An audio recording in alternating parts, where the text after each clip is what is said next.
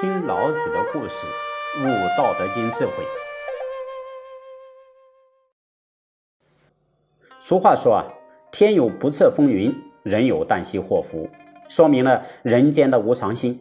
许多的变化都在世人不知不觉中发生了，来无影，去无踪。其实呀，这是世间之人的智慧眼被累劫以来的贪嗔妄念所覆盖的缘物。啊，所以看不到大道的真相，也无法看清楚它运作的轨迹。只要我们能够静下心来，开启自己本自具足的智慧，长时用功于此，不难达成愿望。哎，宇宙之间一切现象的产生啊，都是来自于业力的作用。当业因产生业力累积，足以让业果成熟的时候，业报自然就生呈现在眼前。此时，任何力量都是难以化解的。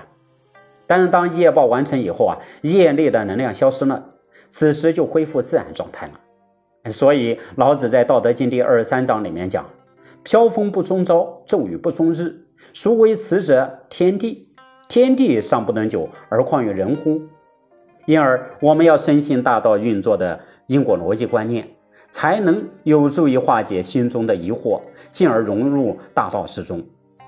因此呢，在生活中的点滴啊，都是和啊，业识都和我们的人的主观的意识有关，应当要审慎的去面对，圆满去处置，自然可以从中提升自己，开发智慧。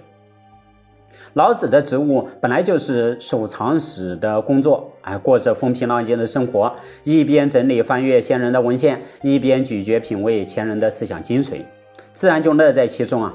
有一年，朝廷发生政变。老子受到政变上台的甘简公所迫害，只好暂时前往鲁国向党避难。啊，迫于维持生活呀，老子只好重操旧业，以给别人主持婚丧嫁娶的礼仪仪式为生。那么，根据《礼记·曾子问》里面，哎，有一个记载：曾子问孔子啊，如果出殡，啊，灵柩已经牵引到了路上。突然遇到了日食，这个时候应该要怎么处理呢？孔子就回忆从前老子曾经主持官宦人家的葬礼，还邀请孔子来从旁协助。啊，出殡的当天呢，已经将灵柩牵引到了路上，还的确忽然发生了日食。这时候，只见老子就不慌不忙地说：“孔丘，告诉他们，把灵柩停在道路的右边，停止嚎哭，听候。”天象的变化，孔子传话下去，那么送葬的人停止哭泣，就站立在路旁边等待太阳出来。不久，太阳恢复了光明，老子便告诉众人，灵柩可以继续向前行了，这是合乎礼仪的。孔子当时迷惑不解呀，送葬回来就迫不及待的请教老子说：“灵柩虽然已经啊牵引出来了，就不能够再往回拉了。”半途发生日食，谁也不知道日食什么时候会停止。与其等着耽搁时间，那还是否应该不如继续前进呢？老子说呀：“哎，我跟你讲，诸侯啊出国朝见天子，太阳刚出来就上路，太阳还没有落山就住宿；大夫出使外国，也是太阳出来就上路，太阳还没有落山就住宿。灵柩在路上啊，送殡的。”啊，道路上道理也是一样的，啊，不要太阳没有出来就出发，也不要太阳已经落下才住宿。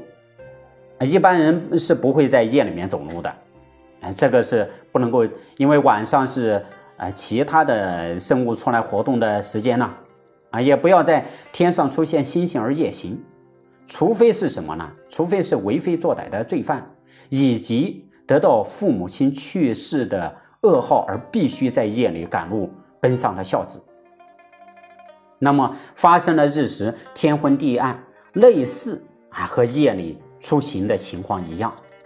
再说呢，有教养的人行礼啊，可应该不能够把啊别人的父母让他不遵守去世的礼节而受到祸害。所以呢，这个道理是能够进行类比的。哎，我们知道啊，自古圣人治理作乐都是配合大自然的运行。如此顺乎天道、应乎地理啊，配合人伦，才能够在处理事情上不违背大自然，而获得很好的成果。那么并不明理的人呢，啊，以为不合乎科学就是迷信，却不知道啊，自己犯了迷信有限的科学啊，必然会尝到其相应的恶果的。孔子通过这一次的起义啊，认识到老子所传的大道的深刻和奥妙，于是呢，继续向老子请教。哎，那么具体还请教了哪些天道真理呢？请听下集：老子博学，孔子仰慕。